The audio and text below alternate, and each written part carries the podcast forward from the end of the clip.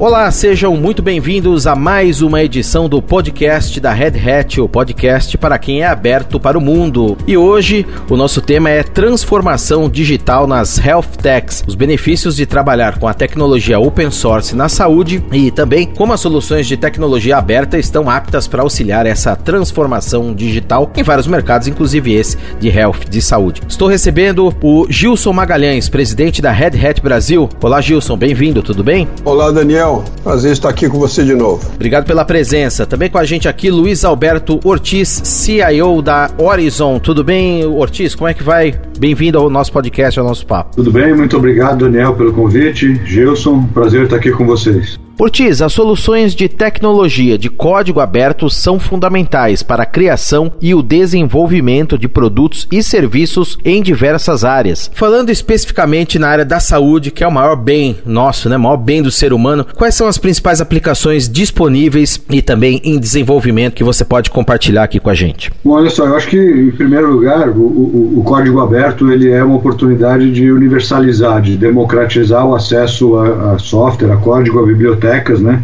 Então, isso por si só já, já seria uma coisa é, muito valiosa. Né? Especificamente nas health techs, né, que são o uso de, de tecnologia na saúde e startups, aí tem, tem várias, várias é, soluções que eu posso citar tipo de prontuário eletrônico, de sistemas de ERP para hospitais, para clínicas, plataformas de acompanhamento do, do, do, da evolução da, da pandemia da, da, da Covid, saúde populacional. Especificamente, a Horizon usa soluções de código aberto para fazer análise de imagens, né, de, de exames de saúde. A gente usa também para People Analytics, aí não é um uso específico da saúde, mas a gente usa para ver como a população da Horizon se relaciona, né, como, como tem os, os silos dentro da empresa. Usamos para biometria e o maior uso de todos é na frente de Analytics. A Horizon tem 13 milhões de vidas aí na saúde suplementar, tem 140 mil prestadores conectados, mais de 30 planos de saúde, 12 mil farmácias. Então, os dados que a gente tem são muito relevantes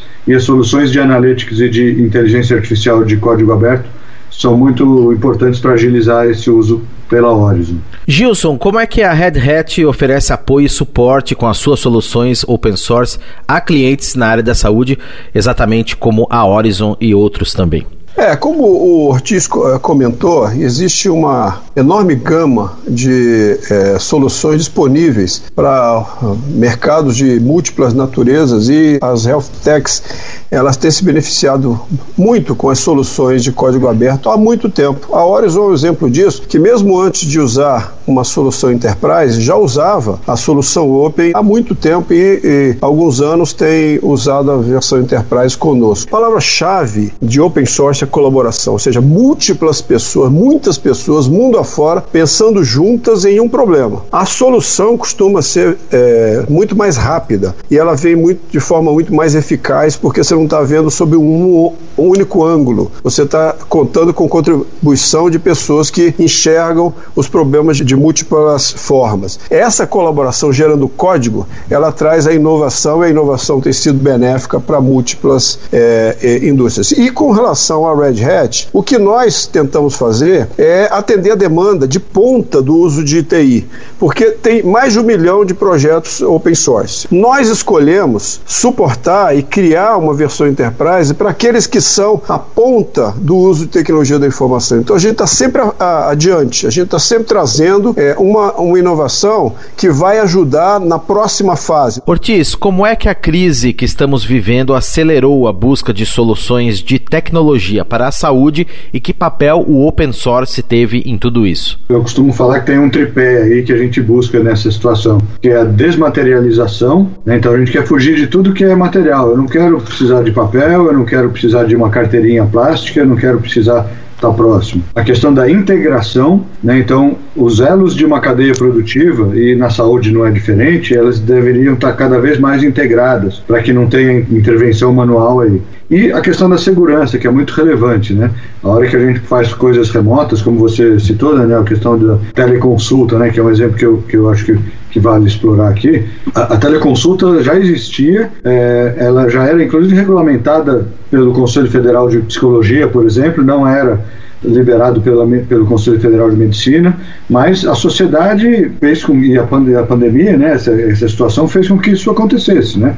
A questão da prescrição eletrônica também é outra, né? Então, a hora que a gente fala de integração com interoperabilidade, de uso de nuvem, essas soluções é, open source, especificamente a hora que a gente fala na, na, na, na saúde, Hoje em dia, a teleconsulta e a prescrição eletrônica são um, um, marco. Né? Então, eu posso ter um token no meu celular, eu posso ter um reconhecimento facial para saber que aquele paciente é você mesmo. É, claro que tem alguns tipos de consulta que precisam ser presenciais, não tem como, né?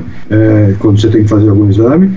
Depois o médico faz, conversa com você, faz uma prescrição desmaterializada, como eu chamei, né? Ou seja, eletronicamente, assina com certificado digital para dar a segurança, né? Assim como no reconhecimento facial. Essas coisas foram ter terrivelmente aceleradas e chegaram, elas não que elas sejam novidades exatamente, mas elas chegaram ao público em geral. E a questão da desmaterialização acho que é muito importante, porque nas outras cadeias quando a gente a gente não quer desmaterializar, a gente quer que as coisas chegam, cheguem até a gente, né? Então, eu faço uma compra, eu quero que o, o meu alimento, que o meu tênis, que o meu computador, enfim, que o meu que quer que seja, o meu café chegue até mim. Na saúde não, a gente quer, eu, eu quero fazer tudo o que for possível sem sair de casa, né? Sem sem ter que materialmente me deslocar.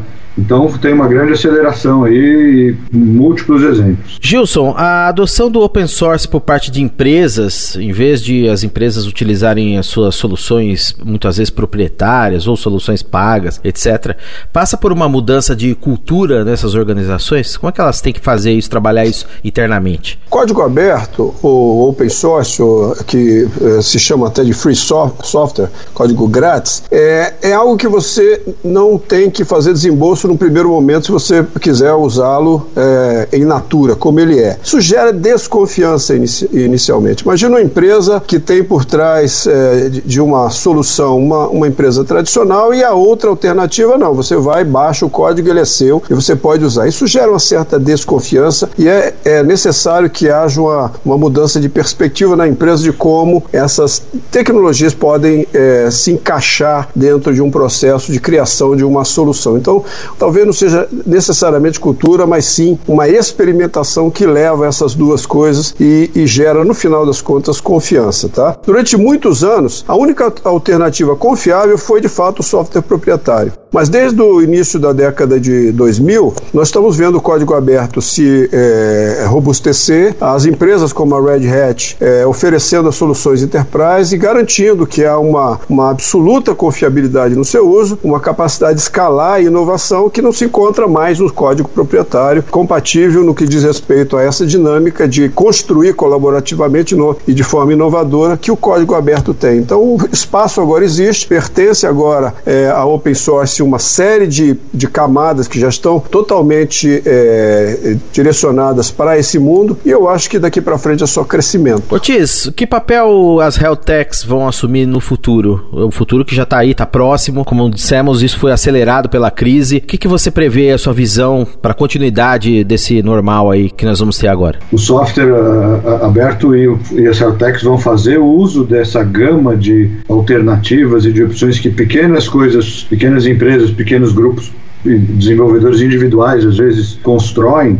E o que a Horizon tem feito é, é, trabalhar como um grande integrador que pega peças de um Lego que estão disponíveis num ecossistema de saúde, especificamente no nosso caso, né, é, muito drivado por, por, por código aberto, e fazer a conexão e montar uma solução com esses, com esses componentes que são Legos, quase todos eles baseados em, em, em código aberto. O, o fato de, de, que cada vez mais a gente vai ter que usar tecnologia e inteligência artificial, assim, eu acho que é muito, muito relevante no sentido de é, o, o que, a gente vem buscando de fortalecer é o uso de inteligência artificial, por exemplo, para apoiar o ser humano, né? A gente fala muito em inteligência artificial substituir o ser humano. É, eu, eu acredito que a combinação entre o ser humano e a inteligência artificial é a, é a combinação mais poderosa. Eu acredito que essa deve ser a trilha trilha que, que as techs vão seguir aí no futuro. Da mesma forma, Gilson, passada essa pandemia, a gente espera uma intensificação dessas práticas de saúde digital, a incorporação dessas práticas na vida dos brasileiros, a inteligência artificial, como o Ortiz citou aí muito bem.